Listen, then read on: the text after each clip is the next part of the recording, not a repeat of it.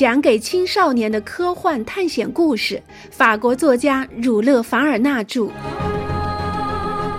格兰特船长的儿女，一起来开启这段不畏艰险的勇敢之旅吧。这时，两个猎手从吻碧树的树梢上下来。帕格奈尔小心翼翼地捧着一些乌烟蛋和一串麻雀，他打算用肥云雀来为这些鸟类命名。小罗伯特则灵巧地打下了好几只喜歌罗鸟。这种黄绿色的小鸟非常鲜嫩可口，在乌拉圭首都蒙德维亚市场里，它卖得非常好。帕格奈尔本着精通各种烹饪手艺。但这次也只能连皮带蛋放在热炉灰里煨了。不过，在有限的条件下，这顿晚餐仍然是异常丰富：干肉、干炒莫加拉、带壳蛋、烤麻雀和喜格罗鸟等等。相信大家都将永世难忘。席间闲谈十分愉快，大家对帕格奈尔的烹饪手艺和打猎技巧赞不绝口。而这位学者竟也毫不谦逊地接受着众人的赞美之词，他得意忘形地对这株庇护他们的雄伟吻碧树发表怪论，认为这棵树就是一片深不可测的大森林。罗伯特和我，他开玩笑似的补充：“我们在打猎时还以为已经进入森林深处了呢。有一阵子，我还真以为我们快要迷路了，在这树里，我竟找不到回来的路。”太阳都要落到天边了，我到处寻找我的脚印，可怎么也找不到。我们都快饿死了。树丛中已经有猛兽在咆哮了。不，不，没有猛兽。我真为此感到遗憾啊！怎么，您还在遗憾没有猛兽？是的，真是太遗憾了。可是，没有人不害怕野兽的凶猛呀。从科学的角度来说，凶猛的说法是不存在的。学者答道：“哦，那这么说来，帕格奈尔少校说道：‘我以前从不觉得猛兽也有益处。您倒是说说猛兽到底有什么用？’少校，帕格奈尔嚷道：‘猛兽有助于我们分析研究动物呀，目、科、属、亚属、种，还真了不起呀！’麦克纳布鲁斯反唇相讥：‘这些东西有什么用？’可惜洪水时期我不在诺亚州上，否则我一定会阻止那位不谨慎的族长把那一对对狮子、豹子、老虎、熊，还有其他又坏又没用的动物留在方舟上。您真的会这么干吗？帕格奈尔问道。我一定会这么干。那么从动物学家的观点看，您就犯下大错了。可从人道的观点来看，这一点错也没有。那可太让人气恼了，帕克奈尔说：“若换了是我，恰恰相反，我一定要把那些大懒兽、异手龙和所有洪水前的生物都保留下来。只可惜，现在这一切都消失了。我告诉您，诺亚就没做过好事。”少校再次发难道：“正是因为他，那些猛兽才被保留下来。”他应该世世代代都受到学者们的咒骂，直到世界末日。帕格奈尔和少校的听众看见这两个朋友为了早已仙逝的诺亚争执不休，都笑了起来。少校原本不爱与人争论，现在却违反他错人的原则，天天和帕格奈尔过不去。当然，应该承认其中一部分原因是这位学者在故意刺激他。结果还是格雷纳凡勋爵出面调停。他说：“缺了猛兽会怎样？其实跟我们并没有什么关系。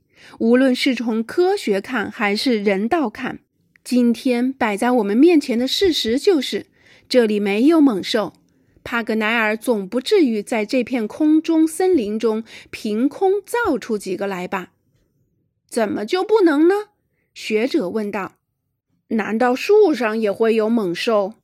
汤姆·奥斯汀问。“嘿，那还用说？美洲虎就是黑斑虎。要知道，它们被猎人逼得太急了，就会逃到树上去。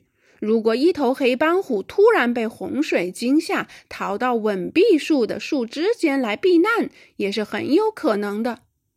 我想，至少您自己还没遇上过吧？少校说：“没有。”帕格奈尔答道：“尽管我们用棍子把整个树枝打了个遍，可惜我原本希望可以来一场漂亮的围猎。”你们知道吗？像黑斑虎这种凶残的食肉动物，它一爪子就能扭断一匹马的脖子。它只要尝过人肉，就会专吃人肉。传说他们最喜欢吃的是印第安人，其次是黑人，再其次是黑白混血儿，最后才是白人。我排名第四，实在是太荣幸了。麦克纳布鲁斯有些阴阳怪气，哈。那是因为您的肉没有滋味呀，帕格奈尔用轻蔑的语气反攻。没有滋味，甚感荣幸。少校再反唇相讥。嘿，这有什么荣幸的？不肯让步的帕格奈尔再反驳。白种人不是一向自称是人中精英吗？我看这似乎并不是黑斑虎先生们的看法。不管怎么说，帕格奈尔。格雷纳凡勋爵出来和解道：“我们当中没有印第安人，也没有黑人和黑白混血儿，而您那亲爱的黑斑虎也并没有光临这里。我们的处境已经够糟了。”“什么糟？”帕格奈尔又嚷起来。他抓住这个词大书特书，使谈话重新活跃起来。“您是在抱怨我们不走运吗？”格雷纳凡勋爵。不应该吗？格雷纳凡勋爵答道：“难道您待在这让人不舒服的硬邦邦的树枝上是一种很好的感受吗？”前所未有的自在，学者感叹道：“以前哪怕是在办公室，我都没有如此的快乐。我正过着鸟儿般的生活，我们唱歌，我们飞来飞去。我已经开始相信，也许人类就注定该生活在树上。”只可惜少了一对翅膀，少校说：“总有一天会长出翅膀来的。”学者反击少校：“在这天到来之前，格雷纳凡勋爵感到有些无助。我亲爱的朋友，请允许我表达我对这空中住宅的厌恶吧。我偏爱船上的甲板、房屋的地板和公园的细沙地。”格雷纳凡勋爵，帕格奈尔答道。老话说得好，既来之则安之。情况好，那求之不得；情况不妙，也不必介意。也许您是在怀念马尔科姆城堡的舒适生活，但现阶段我们也没有别的选择啦。不只是，我敢肯定，罗伯特肯定跟我一样快乐，是不是？帕格奈尔连忙说，希望为他的理论找到拥护者。一点儿没错。帕格奈尔先生，罗伯特快活地大声喊道：“那是因为他正处在天真浪漫的年纪呀。”我的年纪也是这样啊！学者立马反驳：“人越不讲究舒适，想要的就越少；要的越少，幸福也就越多啦。”瞧呀，少校说：“帕格奈尔马上就向财富和金碧辉煌的建筑亮出他的剑了。”不是这个意思，麦克纳布鲁斯少校。学者回答说：“不过就这个话题，如果您愿意听，我倒是愿意给您讲一个我刚想起来的阿拉伯的小故事。”讲吧，讲吧，帕格奈尔先生。罗伯特充分展现他孩子气的一面。您的故事又能说明什么呢？它能说明很多问题，我的好伙伴。